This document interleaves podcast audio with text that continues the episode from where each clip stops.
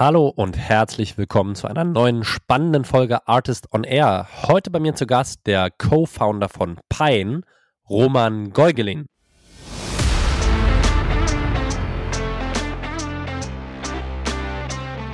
Meine Überzeugung ist, der Revenue Engine und die Revenue Planung sollte gemanagt werden wie ein Produkt. Ja, das ähm, und ein Produkt managt so agil. Ne? Und wir agieren, ja. wir agieren immer noch im Wasserfallprinzip. Das ist totaler Quatsch. Ja, das macht überhaupt keinen, ist, klar, irgendwie du brauchst ein bisschen Consistency hin, du willst auch deine Investoren nicht zu sehr verwirren, aber ein bisschen Agilität sollte in diesem Planungsprozess drin sein. Ja, ihr Lieben, wir steigen tief ein in das Thema Revenue Operations heute. Laut Roman erreichen neun von zehn Unternehmen entweder ihre Umsatz- oder ihre Pipeline-Ziele nicht. Und wir schauen mal rein, wie man das ändern kann. Was ist eigentlich Revenue Operations und wie kann Revenue Operations die Basis sein für eine transparente, aber auch vorhersagbare Revenue-Planung. Wir schauen uns an, was ist der Unterschied zwischen Top-Down und Bottom-Up-Planung und wie lassen sich diese zwei Dimensionen überhaupt zusammenbringen. Welche Indikationen entstehen daraus für die jeweiligen Mitarbeitenden auf der operativen Ebene? Welche Benchmarks gibt es für die jeweiligen KPIs in den einzelnen Abteilungen? Und wie sieht denn eigentlich ein Planungsprozess aus? Wann sollte der starten? Wie agil muss der sein und in welcher Frequenz muss der stattfinden? Alles das gibt es in den nächsten 45 Minuten mit Roman Geugelin von Pine und mit mir, Julius Göllner. Viel Spaß!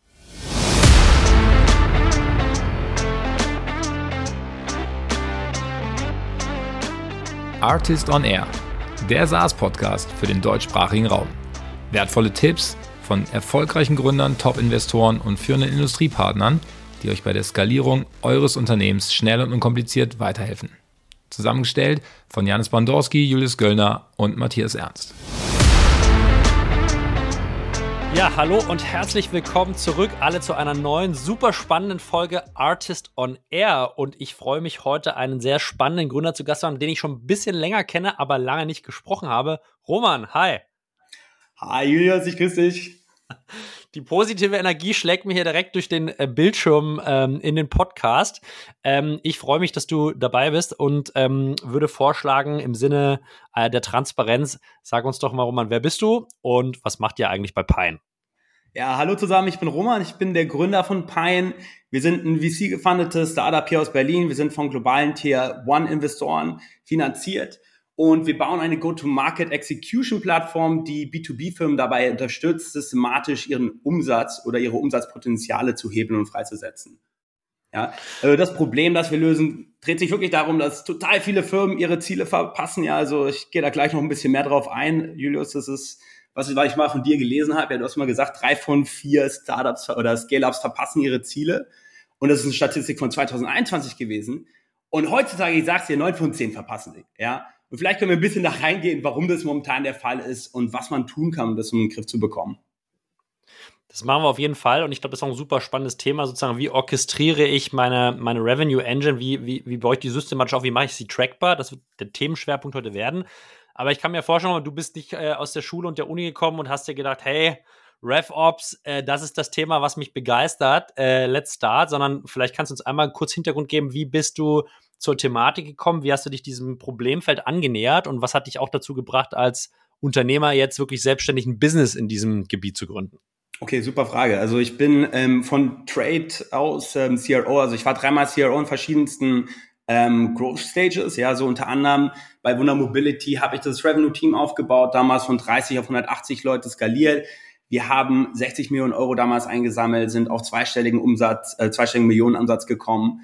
Und ähm, wir haben damals wirklich diese ganze Scaling Exercise einmal durchgemacht, ja, wo wir von wirklich einfach nur Spaghetti an die Wand werfen, gucken, was kleben bleibt, hin zu einem wirklich sinnvollen Best-in-Class Execution Rhythmus kommen mussten, damit wir am Ende auch wirklich äh, unsere Ziele ein bisschen more predictable erreichen können. Ja, das hat mal besser, mal weniger besser geklappt. Und wir haben viele Fehler gemacht, viele Sachen aber auch richtig gemacht. Und basierend auf diesen Erfahrungen habe ich ähm, zusammen mit meinem Mitgründer vor insgesamt jetzt anderthalb Jahren ähm, Pine gegründet, um eben dieses systematische Problem im Markt zu lösen. Ja, da gehe ich gleich noch mal ein bisschen tiefer drauf ein, aber ähm, du wirst sehen, da ist, ist total prävalent unter den SaaS-Startups die machen alle mhm. die gleichen Fehler, es sind alle die gleichen infrastrukturellen ähm, ja, Mishaps, die passieren und es gibt ähm, sinnvolle Lösungsansätze dafür, worum wir uns kümmern im Moment. um ein bisschen Verständnis zu bekommen für eure eigenen ICPs, wo man und ich sag mal, wann, wann so eine Predictive Engine auch relevant wird, Kannst du uns ein Gefühl geben, wann macht das überhaupt Sinn? Ich stelle mir vor, wenn du sozusagen in einer sehr, sehr frühen Phase bist, Pre-Seed, Seed, wo du selber noch so in der Iteration bist, überhaupt deine Kunden zu verstehen, deine Prozesse im Vertrieb sich auch stetig ändern, ähm, hast auch noch keine große Datenbasis, das dann sicherlich schwierig wird. Ich kann mich täuschen, aber wer sind denn, sage ich mal so, eure Fokus-ICPs, wo du sagst, okay, ab da macht es eigentlich Sinn und ist es auch valide? Ja, super fairer Punkt. Ne? Also ich glaube, gerade am Anfang hast du total recht. Ähm, das manche ja gerade. Du guckst einfach irgendwas, versuchst einfach alles und guckst, was funktioniert. Ja, und du experimentierst ganz viel. Und ich glaube, so in der later Stage Series A ändert sich das langsam. Ja, du hast so deine acht bis zehn ähm, Account Executive und SDRs. Du hast ein Go-to-Market-Team von vielleicht 15 Leuten insgesamt. Ja, und dann wird das langsam spannend. Dann geht es nämlich darum, wirklich diesen Go-to-Market-Fit zu finden. Da geht es darum, Sachen zu optimieren. Ja, während des Product Market Fix sind es ganz andere, sind ganz andere Themen, die interessant sind. Aber sobald du wirklich in dieser Later Stage Series A ankommst, Anfang Series B, dann wird das wichtig. Dann werden auch die Investoren viel inquisitiver. Ne? Die werden ganz andere Fragen stellen plötzlich. Die wollen plötzlich verstehen, ähm, was deine CAC-Payback-Ratio ist. Die wollen verstehen, wie deine verschiedenen Conversion Rates funktionieren, wie die sich unterscheiden über verschiedene Kanäle, über verschiedene Segmente. Und dann musst du eigentlich diesen Revenue Engine, wie wir das nennen, unter Kontrolle bekommen. Das ist eigentlich so eine Phase nach irgendwie Repetitive Processes zu hin zu Predictive Processes, oder? Also ich habe es geschafft, Prozesse zu definieren, diese Prozesse funktionieren. Ich habe es geschafft, dass diese Prozesse vielleicht auch wiederholbar abzubilden sind und mein Team die auch versteht und auch mein Team skalierbar ist. Du meinst gerade 15 Leute und jetzt geht es eigentlich darum, okay, schaffe ich es sozusagen je Kanal und, und je Stage auch diese KPIs vorhersagbar zu machen für weiteres Wachstum. Exakt, genau. Ja, das trifft's. Perfekt. Cool. Ja, Jetzt, glaub, ja, ja, bitte. Ähm, oh, sorry. Ja, du, das, äh, genau das ist, was du meintest. Ne? Also letztendlich, du bist in einer, in, in einer früheren Go-to-Market, also so Anfang Series A, veränderst du auch noch ganz viel in deinem Prozess immer. Ne? Du änderst ja. ganz viele Stufen in deinem CRM. Du fängst plötzlich an, neue ICPs auszuprobieren. Und diese ganzen Experimente, die verlangen eigentlich, dass du eine gewisse Flexibilität auch in deinem Revenue Engine behältst, in deinem Tracking behältst, in deiner Planung behältst. Ähm, und im Idealfall reduziert sich das dann über die Zeit. Jetzt hast du schon gesagt, wir hatten mal gesprochen, glaube ich, vor, genau wie du gesagt hast, vor, vor einem Jahr oder länger, drei von vier äh, verfehlen ihre Ziele. Ich glaube, eine aktuelle Statistik von dir sagt neun von zehn. Vielleicht lass uns doch mal kurz sprechen über eure Sicht auf den, den Markt und jetzt nicht die Funding-Seite, die haben wir hier in der Show, glaube ich, schon sehr oft besprochen, sondern lass uns doch mal so auf die Einkaufs-Vertriebs-Revenue-Seite gucken. Was, was seht ihr da aktuell? Was ist so deine Einschätzung? Ja, sehr gute Frage. Also ich glaube, momentan, was wir sehen, konsistent, ja, also ganz, ganz viele Firmen verpassen momentan ihre Pipeline-Ziele vor allem. Ja, also wir sprechen hier wirklich von 50% Target Achievement und das ist ein Riesenproblem. Alle sagen, wir haben Lead Gen Problem. Auch alle sagen, wir haben viel zu lange Sales Cycle Zyklen. Ja, also die sind zum Teil doppelt so lang wie davor. Und ähm, das ist, das kreiert deswegen Probleme, weil gleichzeitig auch die Investoren diesen Druck machen, so hey, preserve cash, weil es extend your runway, ähm, effizientes, effizienten Growth voranzutreiben. Und ähm, die Founder wollen auf keinen Fall auf einen Discount raisen. Deswegen muss man jetzt auch Sparflamme fahren. Und wohin guckt man? Also was passiert, wenn eigentlich dein Sales Funnel plötzlich schlechter läuft, wenn du eigentlich weniger Geld ausgeben musst? Du musst auf interne Improvements gehen, damit du irgendwie noch wachsen kannst, ja? Du musst die Effizienz steigern. Hm. Ähm, was dann allerdings das Problem ist, diese internen Systeme oder diese typische Go-to-Market-Infrastruktur ist oft ähm, relativ dysfunktional, ja. Und insbesondere ähm, der Prozess zwischen Revenue-Planung, also Umsatzplanung, wie wird quasi unsere Revenue-Suppe gekocht übers Jahr, ja, und am Ende die Execution von diesem Plan. Wie setzen wir das Ganze in die Realität um? Da ist eine riesen Lücke zwischen und ähm, die gilt es eigentlich zu fixen. Jetzt hast du gesagt, da gibt es eine riesen Lücke. Vielleicht äh, ich bin immer ein Freund von alte Welt, neue Welt, ja. Also die Welt ohne Pein, die Welt mit Pein. Wie würdest du sagen, woher kommt diese Lücke? Wie machen das Teams bis dato? Wie haben es Teams die letzten Jahre gemacht und welche Probleme ähm, hab, seht ihr da auch in dem Status quo? Also was führt euch zu eurer aktuellen Lösung? Ähm, also letztendlich, ne, das große Problem kommt eigentlich daher, dass ähm, also, also ich, ich sehe es eigentlich in vier unterschiedliche Bereiche unterteilt. Ja, also letztendlich, du brauchst Kontrolle über dein Revenue Engine, über deinen Motor quasi, der deinen Umsatz treibt. Ja, Allerdings ist es oftmals nicht gegeben. Ja, du ähm, bist nicht, du bist nicht sonderlich agil, du kannst nicht gut genug agieren, du hast kein gutes, ähm, kein gutes Verständnis eigentlich genau, wie dein Go-to-Market-Muskel Muskel eigentlich funktioniert. Ja, und Dinge, Dinge ändern sich einfach super schnell. Ja, also du hast irgendwie vor zwei Jahren Kunden akquiriert, die reduzieren jetzt aber ihre Seed Numbers, deswegen sind sie nicht mehr profitabel. Du hast Customer Acquisition Kanäle, die plötzlich nicht mehr profitabel sind. Ja, bestes Beispiel ist Online Marketing, ja zum Beispiel AdWords extrem in die Höhe geschossen bei den meisten Firmen. Dann heiert man zu viel, du, du musst die, du kannst nicht schnell genug darauf reagieren, dass du plötzlich keinen Demand mehr für diese Leute hast und plötzlich ähm, gibst du viel zu viel Kohle aus, ja und ähm, Woran es eigentlich im Moment hapert, ist einerseits so eine Full Funnel Transparency, ja, also mhm. wirklich, ähm, ich, ich meine, den meisten Leuten hier sagt wahrscheinlich oder vielen Leuten sagt dieses Bowtie Modell von Winning by Design was, ja, wo du wirklich einerseits auf der linken Seite von diesem Bowtie von dieser Fliege ähm, den Sales Funnel hast und auf der rechten Seite von dieser Fliege den ähm, Customer Funnel, ja. Und was normalerweise der Fall ist, die Leute verstehen relativ gut, wie ihr Sales Funnel funktioniert. Ja, relativ gut. Das heißt, Conversion Raten, Cycle Time, Cycle Times oftmals nicht so ganz, aber Conversion Raten, Volume Metriken, ähm, das ist normalerweise relativ verständlich. Aber wenn es um die Kundenseite geht, ist das oft mal eine Blackbox. Ne? Und das fängt oft schon damit an, dass man irgendwie den Revenue nicht zurück in CRM modelliert über ID-Matching zwischen Billing System und dem CRM. Ähm, und mhm. dadurch hast du halt kein Verständnis dafür, hey, welche Marketingkanäle führen eigentlich zu erfolgreichen Kunden und welche zu unerfolgreichen. Das kannst du, das können die meisten Firmen gar nicht beantworten. Und wenn dann nur auf Ad-Hoc-Analysen. Ja.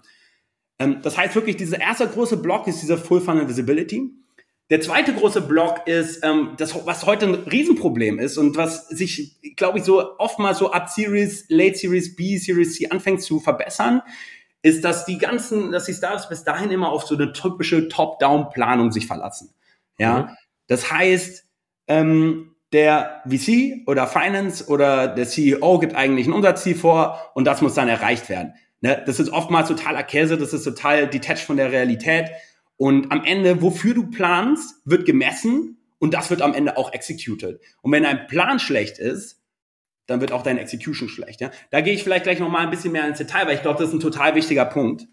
Ja. Ähm, der dritte Punkt, den ich sehe, ist, dass die ähm, Execution, also diese Execution von diesem Plan dann oft total fehleranfällig ist. Ne? Also die sind total, es sind oftmals total unterschiedliche Systeme, sind unterschiedliche ähm, ja, Charakteristiken, die diese Pläne ausmachen. Und ja. dadurch ähm, ist dann auch es schwer, die den Kurs zu korrigieren anhand von diesem Plan. Es ist einfach, es beherrscht auch oft mal keine vernünftige Kadenz in der Firma, wie man genau wirklich auf deine Revenue Execution dann reportet und dadurch ähm, schleichen sich immer mehr Fehler ein. Und das Endresultat davon letztendlich ist, dass du falsch priorisierst. Ja, also du gehst dann auf die falschen ICPs, du hirest die falschen Leute, du setzt auf die falschen Customer Acquisition Kanäle und am Ende gibst du einfach viel zu viel Geld aus. Das, das, ist leider, leider die Folge. Du, du hast einen spannenden Punkt äh, direkt in Punkt 1 genannt, Roman, nämlich sozusagen die Verbindung von dem, dem Sales Funnel und dem Customer, dem, der Customer-Seite. Ja. Das ist ganz spannend, weil die Sales-Seite stimmt, also sozusagen deine Kack kriegt man eigentlich relativ gut noch berechnet über die ganzen Metriken, die du im Sales Funnel hast. Du sagst aber sozusagen die, die Lifetime-Value-Seite, die LTV-Seite, die Umsätze, die ein Kunde über Zeit generiert, wie, wie sich die Umsätze aggregieren, ja, und wie auch die Deckungsbeiträge daraus, das ist das ist sozusagen schwierig. Du hast auch gemeint, dass die sitzen normalerweise in einem anderen System, nämlich wahrscheinlich in einem Charge-Spiel und anderen in Billing-System, im, äh, eher im, im Accounting. Ich, ich vermute, ihr als, ähm, als, als, als Firma sozusagen eine, eine Basis eurer Systematik ist, dass ihr in diese ganzen unterschiedlichen Systeme auf beiden Seiten der Fliege integriert, um überhaupt mal eine saubere Datengrundlage zu schaffen. Genau, das ist richtig, ja. Exakt. Ja. ja. Okay, habe ich, hab, hab ich verstanden. Jetzt Zweiter Punkt, den du hm? Sekunde, dazu auch nochmal. Ne? Also das ist heute gibt's das oft schon. Ne? Also viele Firmen machen das in irgendeiner Art und Weise. Die haben ja. dann ihre 200 Dashboards, ne? Und da musst du dich da durch so einen Dashboard-Dschungel durchwühlen, um eben die nötigen, nötigen Informationen zu finden. Oftmals sind die, trotz, obwohl du dann alle diese Dashboards hast, ist es oftmals trotzdem schwierig, die Puzzleteile quasi so zusammenzufügen, um genau das hinzubekommen, was du eigentlich gerade angesprochen hast, dass du von End-to-End -End wirklich verfolgen kannst, was mit den, ähm, was mit den einzelnen Firmen passiert. Das zweite spannende Thema, was du gerade angesprochen hast, Roman, war sozusagen die, die Schwierigkeiten einer alleinigen Top-Down-Planung. Ähm, vielleicht gehen wir da mal ein bisschen detaillierter rein und vielleicht machen wir das auch sozusagen mal allen Zuhörern erklärbar. Also was, was ist eigentlich eine Top-Down-Planung Und das äh, komplementär dazu, was ist eine Bottom-up-Planung, ja? Und warum ist äh, nur das eine schwierig und warum ist vielleicht nur das andere schwierig und was ist das Idealszenario? Aber vielleicht fangen wir mal mit den begrifflichen Definitionen an. Ähm, Top-down versus Bottom-up. Äh, wie schaut ihr da drauf?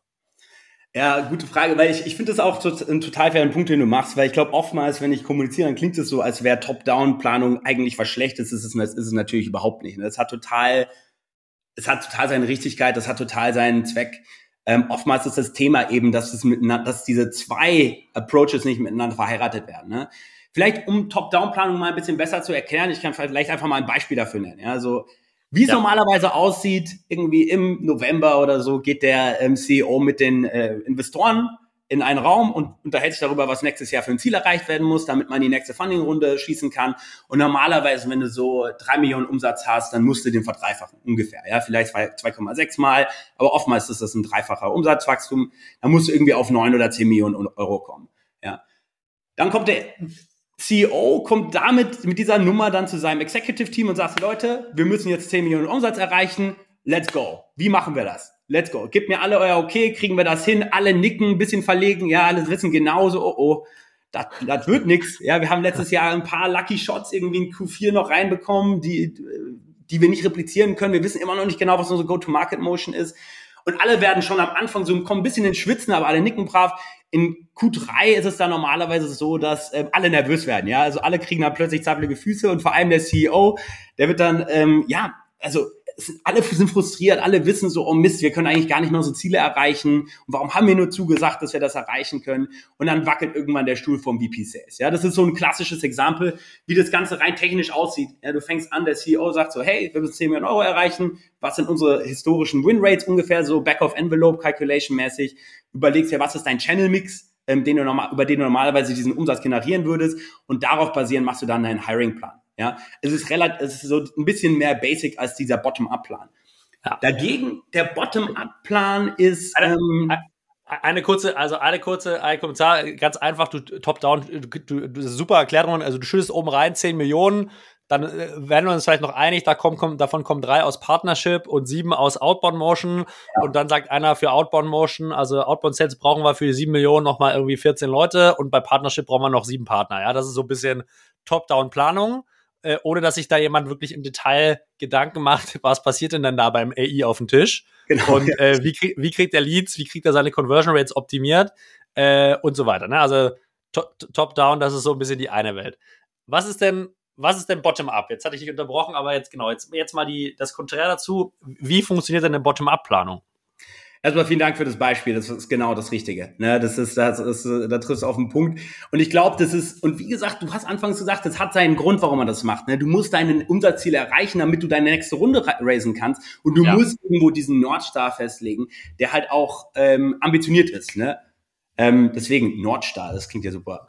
Ja, und deswegen, ähm, aber das Ding ist, wenn du halt nur das machst, wird's unglaublich teuer, weil du hast die Leute, die keinen richtigen Buy-in haben, du siehst ja alle nicken irgendwie nur so im Kopf und am Ende, was ist zum, zum Beispiel, wenn du nur das machst, ich gebe dir mal ein Beispiel, was passiert, ja, also ein Kumpel von mir, ähm, dem ist das gerade passiert, die haben irgendwie 400 Leute, so nach einem halben Jahr ähm, merkt man so, hey, wir haben unseren Plan, den wir am Anfang abgenickt haben, total verfehlt und alle wussten es von Anfang an. Plötzlich musst du halt irgendwie 20 Prozent mehr Leute entlassen. Ne? Und ja. das das ist halt einfach, das ist frustrierend, weil du hättest es verhindern können. Und eben der Bottom-up-Approach, der ist so ein bisschen das Pendant dazu. Ne?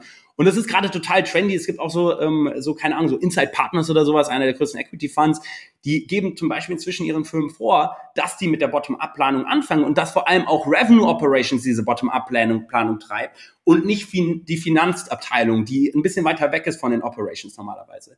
Mhm. Womit du da anfängst, ist einerseits ähm, der Target Market. Wie groß ist dein Target Market? Du multiplizierst das dann am Ende mit den Win Rates, ja, und deinen Conversion Times etc. und wie viel du realistisch generieren kannst über verschiedene Kanäle, wann die outmaxen etc. Und dann hast du am Ende so eine Art Baseline. Das ist ein, ein realistischer ähm, Bottom-up-Approach. Ja, das ist das, hey, basierend auf dem, was wir momentan wissen und kennen und können, werden wir ungefähr bei 6 Millionen landen. Ja, dann kommt, hast du noch ein Delta, ja, von 4 Millionen. Und dann haust du da noch Initiativen drauf, plus du haust noch einen Hiring-Plan drauf und dann, dann hast du im Idealfall diese Gap runtergebraucht auf so 1,5 Millionen, ja. ähm, also Initiativen, ne? also Go-to-Market-Initiativen, ganz klassisch. Du sagst, du, kriegst deine Conversion-Rate um drei Prozent hoch, indem du Sales-Coaching fährst. Irgendwie, es gibt eine Annahme für den Market Growth, du hast irgendwie, ähm, keine Ahnung, fünf Prozent Market Growth, du assumest, dass du acht Prozent davon ähm, nehmen kannst, indem du ein bisschen aggressiver bist im Marketing, etc. pp. Ja? Und jetzt hast du eben diese 1,5 Millionen Differenz und da musst du jetzt verhandeln. Ja, wie kommst du so nah wie möglich an diese 10 Millionen dran? Ja, und dann müssen diese einzelnen Stakeholder, genau das, was du gerade meintest, ja, Partnerships. Dann hast du Marketing und dann hast du Outbound, ja, zum Beispiel als drei Contributor zur Pipeline. Und die müssen jetzt sagen, was ist realistisch? Was können wir wirklich beitragen? Wenn du granularer gehen willst, dann gehst du noch auf deine verschiedenen Märkte etc. Und ja. dann definierst du auf diesem Grain, also wirklich in einem granularen Level, was kann jeder, was kann jeder committen beizutragen? Kommen wir dadurch dann auf die 10 Millionen, vielleicht kommen wir auf die 9,5, aber das Wichtige ist, dass alle ein Bein haben, alle wissen genau, was sie beizutragen haben. Alle haben am Ende auch gesagt, dass sie es hinbekommen und haben es nicht nur vorgegeben bekommen. Das macht einen riesen Unterschied.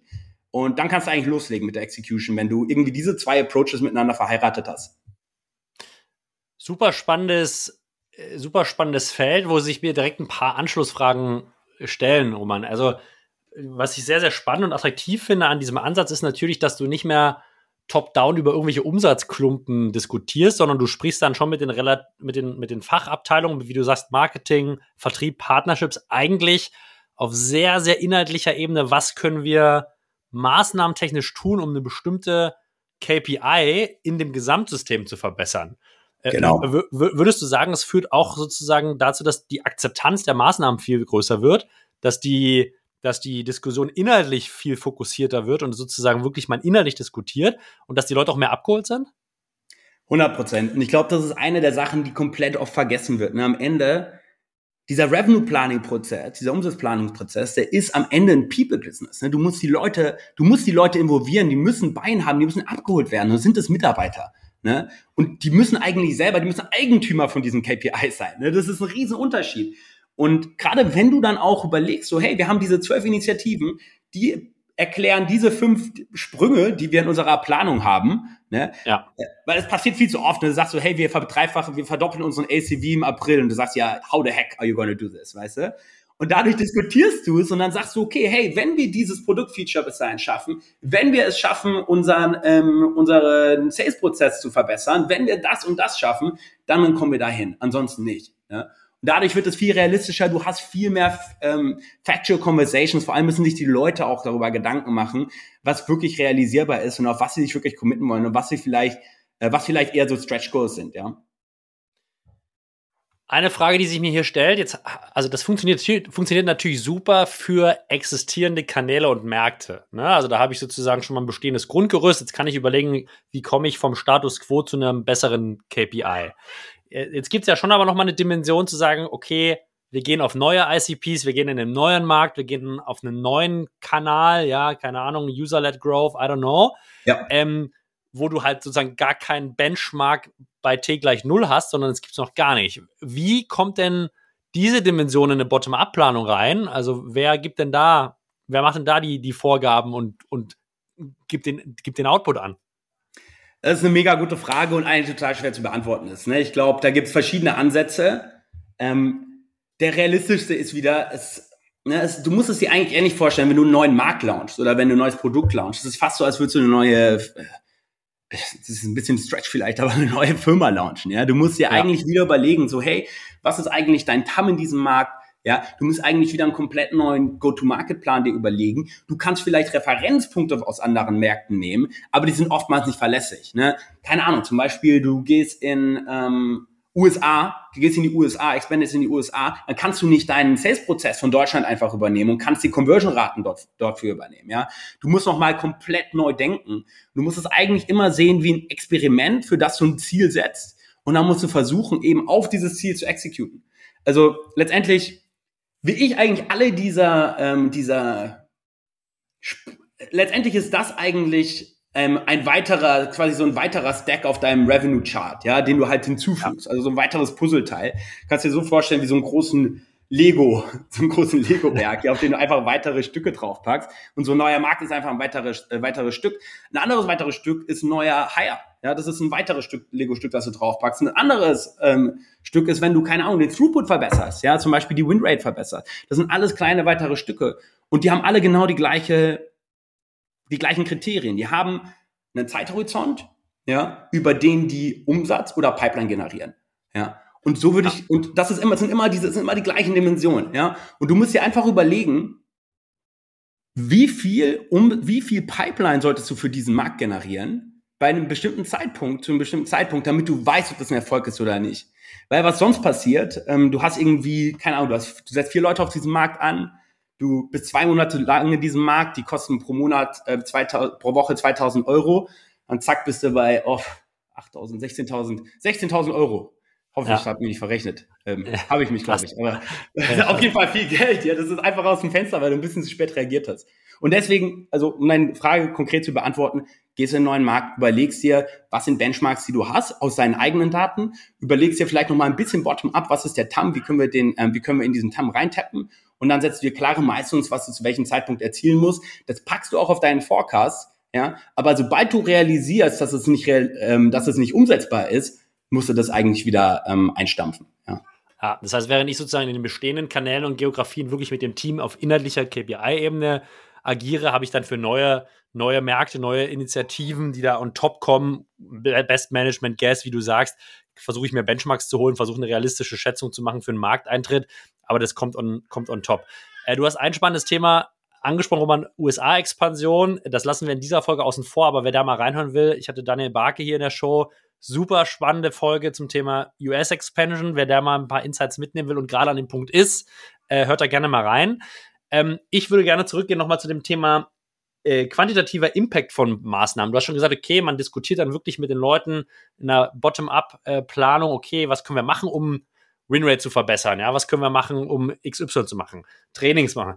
Jetzt ist natürlich die Frage, okay, ich jetzt sitze da und sage, okay, die, das Training mit dem SDA-Trainer führt zu einer Verdopplung der Winrate. Ja, es kann natürlich aber auch sein, dass es nur zu 0,5% Verbesserung führt. Wie kriege ich denn sozusagen an meine Maßnahmen, die ich da jetzt mache, eine bessere Zahl dran als äh, Schätzung äh, mit dem Daumen im Mund? Gibt's gibt's da irgendwelche Empfehlungen von dir, zu sagen, hey, was sind realistische Potenziale auf KPI-Ebene, die ich holen kann und woher, wo, wo, wie kann ich diese realistischen Potenziale einschätzen?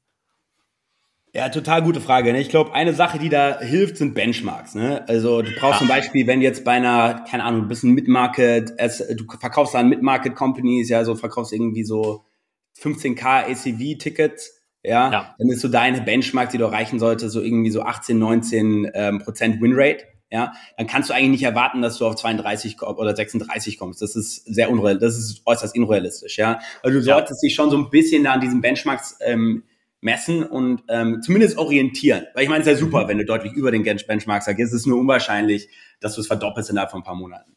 Das ist das eine. Das zweite ähm, ist Accountability. Ne? Was ich total oft sehe, ist, ähm, du machst irgendeine, du, du launchst irgendeine neue Initiative und die plätschert einfach so vor sich hin, keiner stellt große Fragen, ja, und plötzlich ist, ist, guckst du drei Monate später drauf und denkst, hm, unsere Conversion Rate ist immer noch im Keller, ja, und dann ähm, Warum? Weil keiner es wirklich geowned hat. Ja? Das heißt, das ist so äh, klassisches Management-Prinzip. Ne? Wenn du Leute dafür verantwortlich halten kannst, dass sie auf diese Initiativen performen oder delivern, dann werden sie das auch wahrscheinlich tun und dann werden sie ja realistischere Einschätzungen geben. Ne?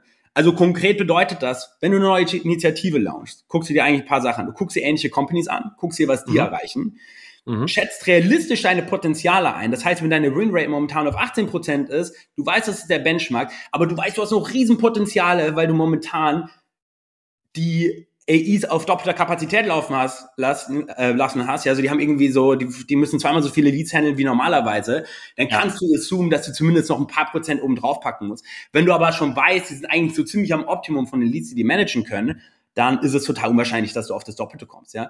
Also das heißt, das ist so ein bisschen eine Kunst, dass du wirklich lernst, realistische Ziele zu setzen. Ne? Und die, da mhm. wirst du auch immer besser. Der Punkt ist, was heute passiert, es wird nicht geguckt, ob die früheren Assumptions auf die Verbesserung auch wirklich erreicht wurden oder nicht. Und dann werden die gleichen Fehler nochmal gemacht. Deswegen musst du messen, wie nah du an das Ziel gekommen bist. Und mhm. dadurch lernst du dann für das nächste Mal. Das heißt, du hast eigentlich so ein selbstvalidierendes System, in dem du immer wieder wirklich bewertest, wie erfolgreich waren denn die Initiativen, die wir hatten. Ja? Und ich spreche hier irgendwie von keine Ahnung, fünf bis zehn pro Quartal. Ne? Du, du machst nicht 100 oder sowas. Nicht so wie im Online-Marketing, dass du die ganze Zeit alles AB testest. Ne? Das ist ein bisschen, das ist dann auch wieder zu wild. Ne? Das heißt, es sollte im Idealfall über, ähm, überblickbar sein. Und du musst halt einfach auch eine Kadenz haben, also eine regelmäßige Review-Kadenz, in der du dir wirklich anguckst, was war das Promise, das wir gegeben haben für diesen Impact. Was haben wir uns erhofft an Forecast Improvements und was haben ja. wir wirklich erreicht? Ja? Und darauf basierend kannst du dann wiederum die Leute, ja, sag ich mal, ein bisschen schütteln, wenn sie irgendwie sich äh, verdoppelt haben, äh, ver verschätzt haben mit dem Faktor mal zwei. Plus du wirst über Zeit im Forecasting, wie du gesagt hast, natürlich deutlich, deutlich besser. Äh, ne? Also weil du sagen kannst, okay, es ist eine realistische, äh, re realistische Range für ein Improvement oder lag der Kollege die letzten zwei Quartale irgendwie um Faktor 200 äh, daneben, äh, sollte man vielleicht mit Vorsicht genießen. Genau, ähm, passiert.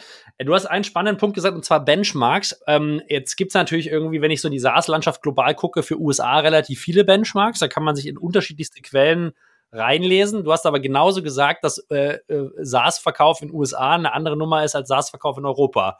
Äh, daher jetzt ganz konkret, ich bin jetzt hier Founder in Deutschland, äh, Series A Company.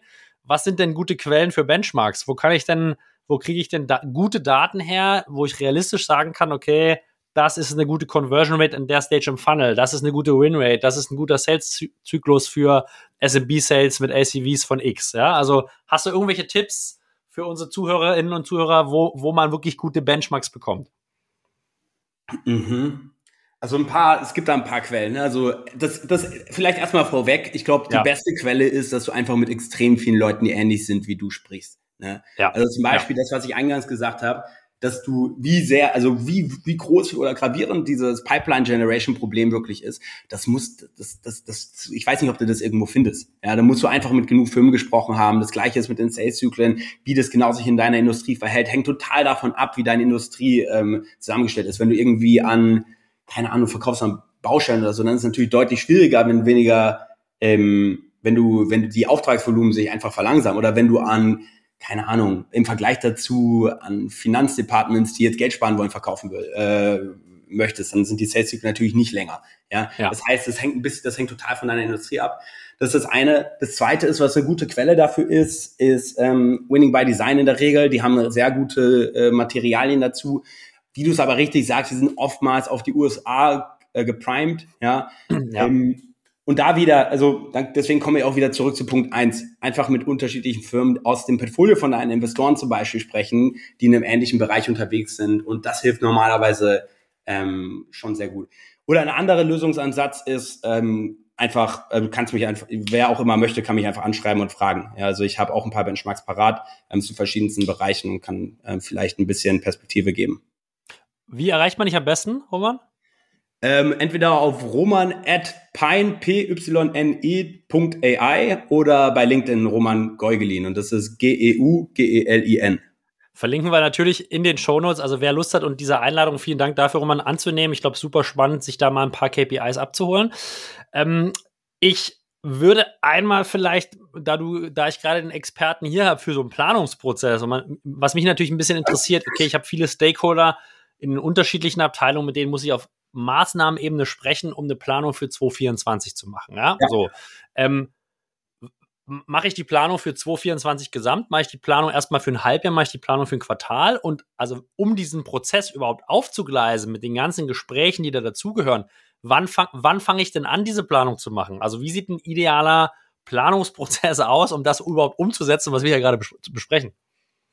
Geile Frage. Also Julius, ich liebe deine Fragen. Also wirklich, äh, ist richtig gut. Ähm, was, was ist der ideale Planungsprozess?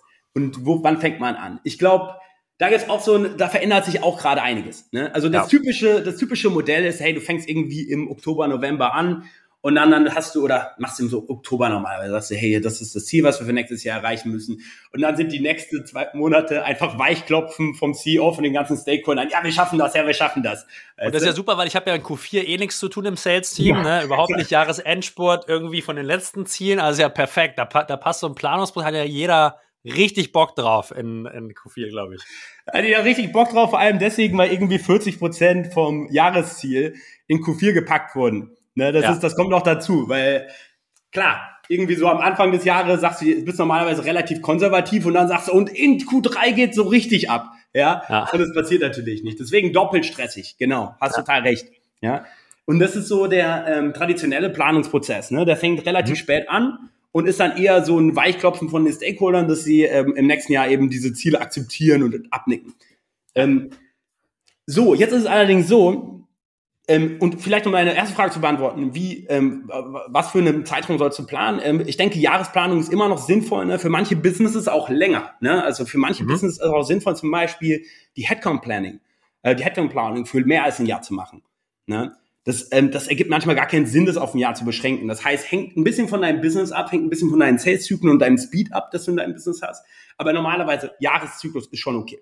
Ja, und was dann aber normalerweise passiert, ähm, ist, dass du diesen Plan oftmals im Jahr nicht mehr richtig anpasst. Das machen viele Firmen und das ist total frustrierend. Ne? Dann bist du halt in Q3, hast du noch hängende Köpfe im, ähm, im Sales-Team und irgendwie nur noch 20 Prozent der AIs erreichen ihre Targets, der, der VP Sales ist total frustriert, du hast irgendwie so ein Quota Attainment von 60 Prozent und also alle sind frustriert, ja. ja und ähm, was eben ein besseres Szenario ist, dass du die Pläne zumindest mal ähm, mit hier anpasst. Ne? Und mhm. ich sage jetzt auch zumindest mal, weil ich meine Überzeugung ist, der Revenue Engine und die Revenue Planung sollte gemanagt werden wie ein Produkt. Ja, das ähm, mhm. und ein Produkt managt, managt so agil. Ne? Und wir agieren, ja. wir agieren immer noch im Wasserfallprinzip. Das ist totaler Quatsch. Ja, das macht überhaupt keinen. Ist, klar, irgendwie du brauchst ein bisschen Consistency hin. Du willst auch deine Investoren nicht zu sehr verwirren. Aber ein bisschen Agilität sollte in diesem Planungsprozess hin sein, weil sonst heierst du plötzlich im Juni diese drei Account Executives, bei denen schon genau weiß, dass sie keine Pipeline haben werden. Ja, oder ja. Du, du gehst halt weiter in diesem einen Markt, bei dem du halt ums ähm, um Teufel komm raus noch diese ähm, diese 50 äh, 50.000 Umsatz generieren wolltest, obwohl du genau weißt, dass das nichts mehr wird. Ja, und deswegen ist es wichtig, dass du immer wieder so ein äh, Rebaseline-Prozess, würde ich sagen, ähm, an, anstößt, dass du immer wieder sagst, so, hey, was ist momentan unser Target Achievement? Ist das noch realistisch? Und müssen wir das anpassen? Weil es gibt ja, es gibt verschiedene Optionen. Ne? Du kannst entweder sagen so, hey, wir passen den Plan an, unser Plan ist Quatsch, ja, wir müssen unseren Plan ändern. Mhm. Oder Option Nummer zwei ist, wir müssen mehr strampeln, wir müssen mehr Gas geben, wir müssen mehr Druck ausüben. Und super schade, dass das heute so ist, aber ganz oft ist das eben dann das Resort, auf das gegriffen wird, weil du sagst so, hey, wir drücken einfach mehr auf die ganze Mannschaft und so, sobald wir die ein bisschen mehr um, unter Druck setzen, dann performen die auch besser. Und deswegen, das ist, ist, ist ganz schlecht für deine Kultur, ist schlecht für die äh, ist schlecht für die Performance auch ultimativ, bin ich von überzeugt. Und insofern mindestens einmal im Jahr anpassen, in der Mitte vom Jahr, machen Review. Was ich eigentlich sogar empfehle, guck dir deine Ziele quartalsweise an. Ja? ja. Guck dir immer deine Actuals an, guck dir deinen Forecast an, guck dir deine Planzahlen an, auf einer regelmäßigen Kadenz, guck, wo die Gaps momentan sind, werden deine Annahmen getroffen, wenn nicht, woran liegt es, kannst du intervenieren, wie kannst du diese Lücken schließen und dann ähm, planst du neue Initiativen, neue Priorisierungen und guckst wieder, wie die performen, guckst passend, wie sehr schaffen sie es, dich näher an dein Ziel zu bringen und wenn nicht, musst du halt wieder deine Ziele anpassen. Ne? Das sollte im idealerweise, ähm, idealen Fall wirklich der, ähm, die Sequenz sein. Also quasi eine rollierende Planung im, im quartalsweise Review, die natürlich sozusagen aggregiert, wenn du über die nächsten vier Quartale sprichst, auch zu einer Jahresplanung führen. Aber du sagst, es ist eigentlich ein agiler Prozess, den man ähnlich wie Produktentwicklung handeln muss und eigentlich kontinuierlich reviewen, anpassen, auch challengen. Das, was wir da gemacht haben, ist das realistisch? Wird dagegen vernünftig delivered oder ist Delivery ganz, ganz weit weg von dem, was wir geplant haben? Also müssten wir auch die nächsten drei Quartale eigentlich anpassen auf dem, auf dem KPI. Ja, also. Exakt. Das, ja, verstanden. Genau. Jetzt, jetzt hat natürlich so ein Bottom-up, also wir haben diese zwei Dimensionen und ihr seid natürlich sozusagen, ihr, ihr bildet ja mit Pine die Basis für einen super starken Bottom-up-Prozess, weil ihr die Transparenz liefert und auf Basis der Transparenz natürlich dann irgendwie auch Maßnahmen, Initiativen und das Controlling dieser Initiativen möglich ist. Ähm, lass uns doch mal sprechen über Fehler in der Bottom-up-Planung, die, die bis dato gemacht werden, die aber vielleicht manchmal, wenn man kein gutes ähm, kein gutes Controlling-System, Transparenzsystem hat, einfach nicht erkannt werden. Also was sind so klassische Fehler, die ihr seht bei euren Kunden, vielleicht auch selber mal gemacht habt in der Vergangenheit, ähm, in der Bottom-up-Planung? Ähm, das gebe ich Oder jetzt allgemein, in allgemein vielleicht im, im Revenue Planning, ne? Kann auch von Top, mhm. Top sein, aber da haben wir vorhin schon mal ein bisschen drauf geguckt.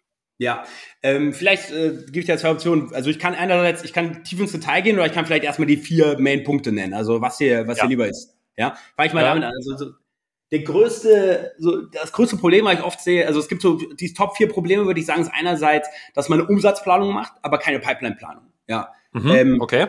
Und das heißt im konkreten, also das heißt konkret gesagt, also Umsätze sagt so, hey, wir brauchen für unsere fünf Kanäle im New Business brauchen wir jeden Monat 10.000 Euro pro Kanal. Ja, ja. das ist noch, das funktioniert. Dann sagst du, hey, für unsere, äh, wir wollen maximal 20.000 Euro Churn pro äh, Monat äh, machen und 50.000 Expansion, whatever it might be. Ja, das kriegen ja. die meisten ähm, gut hin. Wo es dann ja. aber oftmals ähm, schon enger wird, ist dann wirklich zu überlegen, so, hey, was sind denn die Pipeline-Contribution von den verschiedensten Bereichen, dass wir das erreichen können? Das heißt, du rechnest eigentlich zurück, ja, ja. Gegeben an meiner Conversion Rate, wie viel Leads brauche ich in den verschiedenen Stufen in meinem Funnel, um realistisch dieses Ziel zu erreichen. Ne? Und das, wozu das führt, wenn du das nicht machst, ist, dass Sales die ganze Zeit meckert, oh, wir haben nicht genug Leads und Marketing sagt so, ja, pff, Du konvertest nicht gut genug, ja. Also du hast, du hast eben dieses, du hast eben keine richtige Accountability. Wenn die aber am Anfang sagen so, hey, wir müssen jeden Monat 1000 Leads generieren und wir wissen das, wir haben uns darauf committed und dann delivern die diese Leads nicht oder die werden nicht zu SQLs umgewandelt, dann kannst du die Leute verantwortlich halten. Wenn du das nicht tust, ist das total schwer und dann geht dieses Blame Game los, dann fängt jede Session damit an zu diskutieren, so, hey, ja, aber ihr habt die nicht richtig ähm, qualifiziert und wir haben, es sind eigentlich viel mehr Leads. Und dann hast du diese Konversation, ja. ja. Ähm, das zweite Sehr Thema. Spannend. Ja. Extre extre extrem, extrem spannender Punkt, weil ich meine, die eigentliche Arbeit startet ja erst, wenn du sozusagen die Revenue-Ziele pro Kanal hast, ja, weil ich meine, dass die Rückabwicklung, die wirklich realistische Definition der Conversion Rate, die, die, die Stages im Funnel müssen klar sein, ja, also da, da fängt schon an, da, also da, da kommt so ein Strauß an Fragezeichen und Problemstellungen und Herausforderungen, die man erstmal sozusagen klären muss, auch inhaltlicher Natur, um das dann machen zu können. Und es genau. ist eigentlich eine super, Denk, super Denkaufgabe, Hausaufgabe für jeden, mal zu gucken, okay, können wir das denn überhaupt schon machen oder fehlen uns noch extreme Basics, um überhaupt eine saubere Planung hinzubekommen? Ja? Es ist ein total fairer Punkt. Und die, die Antwort ist, wenn du die, wenn du diese KPIs nicht kennst, wenn du nicht weißt, was deine Conversion-Raten sind oder weil sich dein Funnel die ganze Zeit ändert, ja, dann hast du ein Problem und das musst du erstmal fixen. Ja, aber dann siehst ja, genau. du Dings, dann hast du Visibility da rein. Und auch so, ne, ich, ich, ich lehne mich da jetzt auch nicht aus dem Fenster, wenn ich sage, wenn du deine Conversion-Rate 3, also von zum Beispiel von SQL zu SAO nicht kennst, dann ist es sehr wahrscheinlich, dass sie unter, dass sie 30 Prozent unter dem agiert, was sie agieren könnte. Ne? Und das sind einfach, das sind 30 Prozent deines Umsatzes. Ne? Das ist unglaublich viel Cash. Und das machst du ja. dreimal in deinem Funnel, dann hast du schon doppelt so viel Umsatz. Ne? Das ist, das geht total schnell. Ja, und deswegen ist ein total guter Exercise, sich das zu überlegen, so, hey, haben wir die historischen Daten dafür? Haben wir ungefähr das Verständnis dafür, was diese, ähm, was diese Conversion-Raten sind? Wenn nicht, wie sind die Gaps und was können wir assumen ist realistisch? Ja. Und dann kommen wir eben auf die zwei, das zweite Problem, weil was dann passiert oftmals, dann hast du vielleicht diese Transparenz über, hey, wir haben eine Conversion-Rate von 20 Prozent, sagen wir mal. ACV ist 15.000, ja? ja. Aber was dann passiert ist, du nimmst die Mischkalkulation.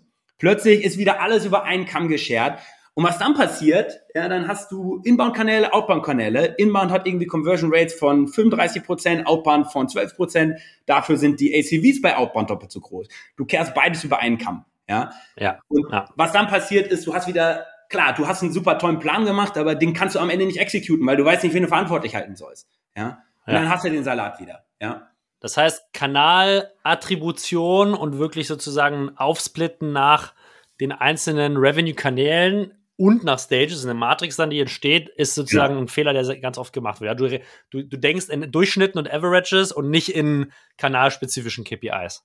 Kanal und auch andere, also es gibt auch andere Dimensionen. Ne? Also es, ja, gibt auch oftmals, ja. die Komplexität wird dann natürlich exponentiell größer. Ne? Also ICPs, ja, zum Beispiel.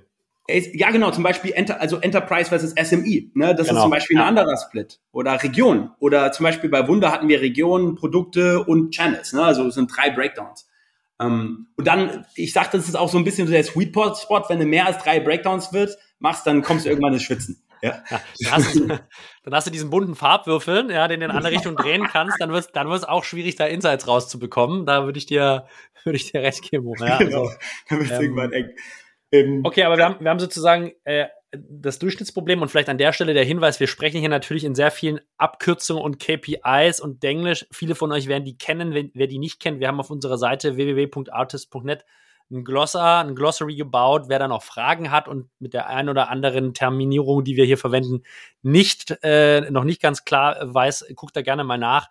Oder fragt uns einfach. Ähm, uns ist bewusst, dass gerade wenn man am Anfang der unternehmerischen Reise ist, das vielleicht ein bisschen noch fachchinesisch ist, aber ich kann euch beruhigen, man wächst da gut rein und irgendwann wird es wie Englisch sprechen.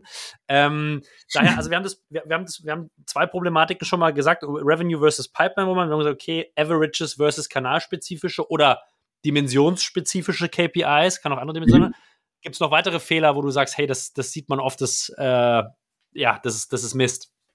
Ja, total. Also übrigens auch wegen dem Denglisch, ich habe es am Anfang angesprochen. Da kommt man so gut rein, dass es mir total schwer fällt, inzwischen es andersrum zu machen. Deswegen, ja, ich heb da schon mal die Hand mit schuldbewusstem Gesicht. Ja, das äh, kann sein, dass das mir manchmal rausrutscht. Ähm, der nächste Punkt ist ja, ähm, wir hatten ja schon über diese Misskalkulation gesprochen. Ähm, und ich glaube, was dann da eben, was der Umkehrschluss eigentlich ist, ist, dass du oftmals in der, in einem Operational Rhythm, ne, über das Jahr, dann eine andere Granularität in deiner Execution hast, als du in deiner Planung hast. Ne? Äh, was mhm. meine ich damit? Letztendlich, wofür du planst, wird am Ende ähm, wird gemessen, ja, und wird am Ende auch ähm, da, danach kannst du auch die Teams leiten, steeren, ähm, priorisieren.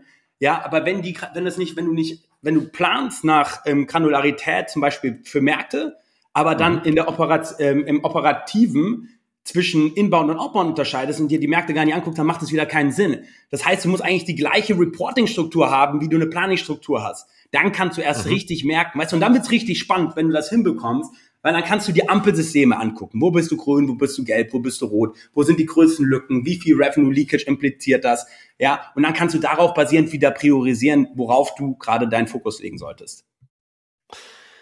Super spannender Punkt. Und jetzt vielleicht mal eine sehr spezifische Frage zu eurem Modell, Roman. Ja? Also ich glaube, jetzt äh, äh gebt ihr eine, eine, super Softwarelösung dafür, dieses Controlling-System hinzubekommen. Das setzt natürlich aber voraus, dass sozusagen jemand diese Prozesse vorher vielleicht schon mal definiert hat, dass ein Verständnis dafür besteht, wie Stages aussehen sollen, wie äh, Conversion Rates definiert sind. Gibt es da sozusagen, bevor euer Produkt angewertet kann, nicht eigentlich einen riesengroßen edukativen Aufwand, äh, der erstmal gemacht werden muss und stellt euch das nicht auch vor Herausforderungen? Also wie, wie geht ihr damit um? Ja, total. Also ne, ich, ich glaube, was total wichtig ist, ist, dass die Firmen, ähm, vor allem, also das ist auch gegeben, ne? die Firmen, mit denen wir arbeiten, ja. die haben alle ein sehr gutes Verständnis von ihrem Funnel. Die verstehen ja. schon, die, die, die haben, die ändern nicht alle zwei Wochen ihren Funnel, die haben relativ standardisierte Stufen. Ne? Es ist, ist auch so übrigens, das sehe ich immer wieder, so jeder, irgendwie ganz viele Leute am Anfang machen so ihre so, so, so ganz Custom-Prozesse im CRM, nennen ihre Stufen so, wie sie es genau so, wie sie denken, dass es richtig ist. Nehmt einfach die Standards. Nehmt einfach, ja. guckt euch Winning by Design an, nehmt genau dieses Standard, ähm, diese Standardstufen, guckt euch die Exit- und Entry-Criteria an für die verschiedenen Stufen. Nämlich dann erst könnt ihr langfristig auch anfangen, gegen diese Benchmarks zum Beispiel zu performen. Nur dann könnt ihr auch sicherstellen, dass ihr einen Best-Practice-Prozess verfolgt. Ne, das hat ganz viele Implikationen. Und das stellt auch sicher, dass ihr euer CRM nicht äh, kompliziert und versaut. Ne? Das ist so, sonst hast du am Ende so einen Frankenstein, wo du fünfmal deine Stufen geändert hast über, ähm, äh, pro Jahr und kannst überhaupt nichts mehr mit den Daten anfangen. Und deswegen, du hast total recht, ne? du brauchst oft, also gerade wenn du so am Anfang der Series A bist, ist auch total edukativer ähm, ähm, Aufwand nötig, damit du den Leuten mhm. hilfst dabei zu verstehen, was sind die Best Practices, wie setzt man eigentlich seine Infrastruktur auf, dass du mit den Daten am Ende auch deine Teams wirklich wissenschaftlich steuern kannst, ja, und dass es nicht so eine ja. Kunstform ist, wo du am Anfang, wo du einfach nur laut schreien musst und dann kriegst du die Ressourcen. Das ist so der klassische VP-Sales-Trick. Ja, schreist einfach am lautesten, ja, ich mach den Umsatz und dann kriegst du plötzlich alle Ressourcen, weil niemand genau versteht, wie die Sachen miteinander zusammenhängen.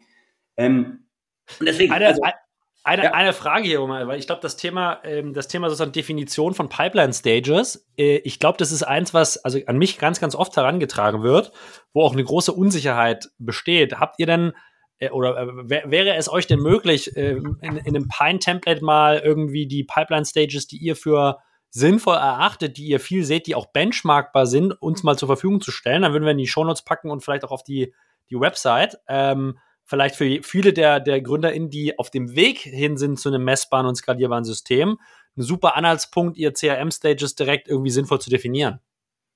Super gerne, kann ich gerne machen. Also vielleicht ganz mal ganz aus der Hüfte geschossen. Also du solltest eigentlich so eine Prospect Stage haben, du solltest dann eine MQL Stage haben. Im Idealfall kannst du unterscheiden zu verschiedene Sorten von MQLs auch noch. Ja, irgendwie Hot MQLs, das sind irgendwie Leute, die sich auf deine Website ähm, für eine Demo angefragt haben oder ähm, ja, cooler MQLs, die sich zum Beispiel im Webinar angemeldet haben. Und dann gehst du im nächsten, nächsten Stufe, gehst du dann in die SQLs rein, von den SQLs in die SAOs, ja, Sales Accepted Opportunities, und von da an kommst du ähm, ja in so eine Negotiation Stage normalerweise rein und von da aus geht's dann in Close One. Das ist so der Sales Funnel, der typische ja. Und dann geht's im, ähm, geht's im Anschluss in den Onboarding-Funnel. da hast du so ähm, verschiedenste Stufen. Das eine ist, die erste Stufe ist erstmal Customer goes live. Ne? Also wirklich das Onboarding ist completed. Dann ist irgendwann Impact achieved, also ein Target Impact achieved. Und dann gehst du irgendwann in die ja, in den Expansion Funnel eigentlich rein oder Churn Prevention Funnel. Das ist wieder, da wird's ein bisschen unterschiedlicher. Da gibt's auch verschiedenste Best Practices.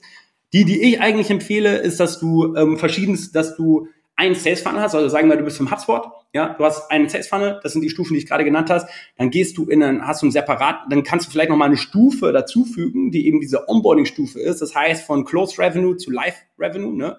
Wichtige Unterscheidung, ne? total wichtig, so Booked Revenue versus Live Revenue, ich weiß nicht, ob das vielen Begriff ist, aber es geht eigentlich darum, Booked Revenue ist, du closen einen Deal, der ist 100.000 Euro wert. Live Revenue ist das, was am Ende dann auch wirklich ähm, invoiceable ist und von das am Ende die Bills bezahlt. Ne?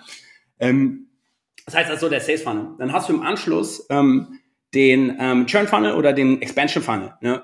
Und da ist zum Beispiel, was so eine gute Practice ist, zum Beispiel für einen Churn Funnel, dass du so ein Ticket requesten kannst über ähm, über das Produkt. Das wird, da kannst du dann auch wieder über HubSpot abbilden und das kannst du dann eben entweder abwenden oder das wird dann in Churn umgewandelt, dann hast du aber einen separaten Funnel dafür und kannst wieder gucken, wie gut du eben diese Conversion-Rate ähm, eigentlich optimieren kannst. Ne? Das gleiche gilt für Expansions, du identifizierst Expansion Opportunities und convertest sie. Dafür hast du im Idealfall nochmal einen Funnel. Wenn du nochmal granularer gehen willst, kannst du auch nochmal separat ähm, einen Downsell und Expansion Funnel aufsetzen. Ich äh, persönlich finde das ein bisschen zu übertrieben. Ich glaube, das ist ein ganz guter Startpunkt.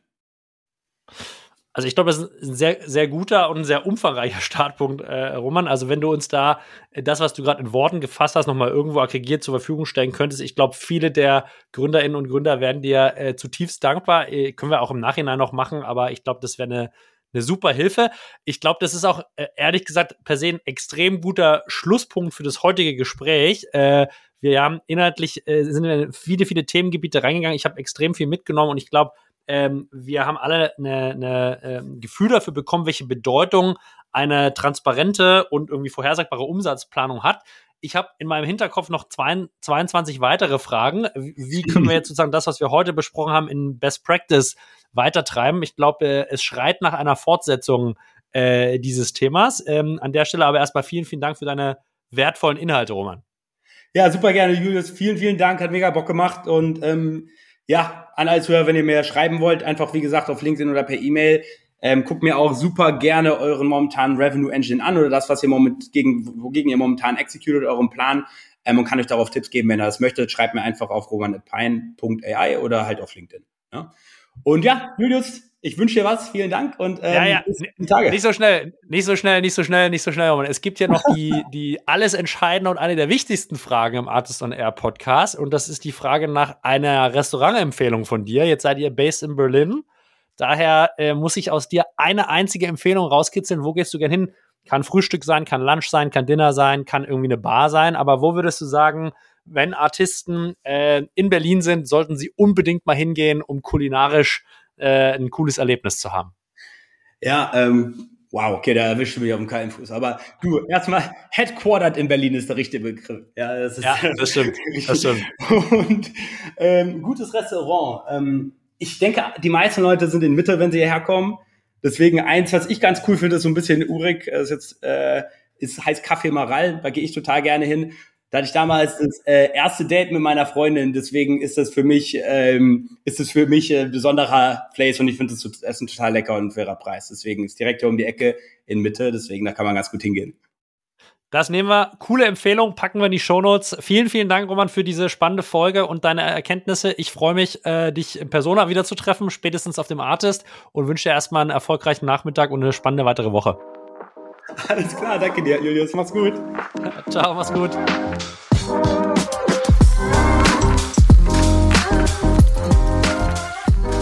Ihr Lieben, ganz herzlichen Dank fürs Zuhören auch in dieser Episode. Ich wünsche euch eine sonnige und vor allem erfolgreiche Restwoche und sage Tschüss. Das war's von mir, Julius Göllner.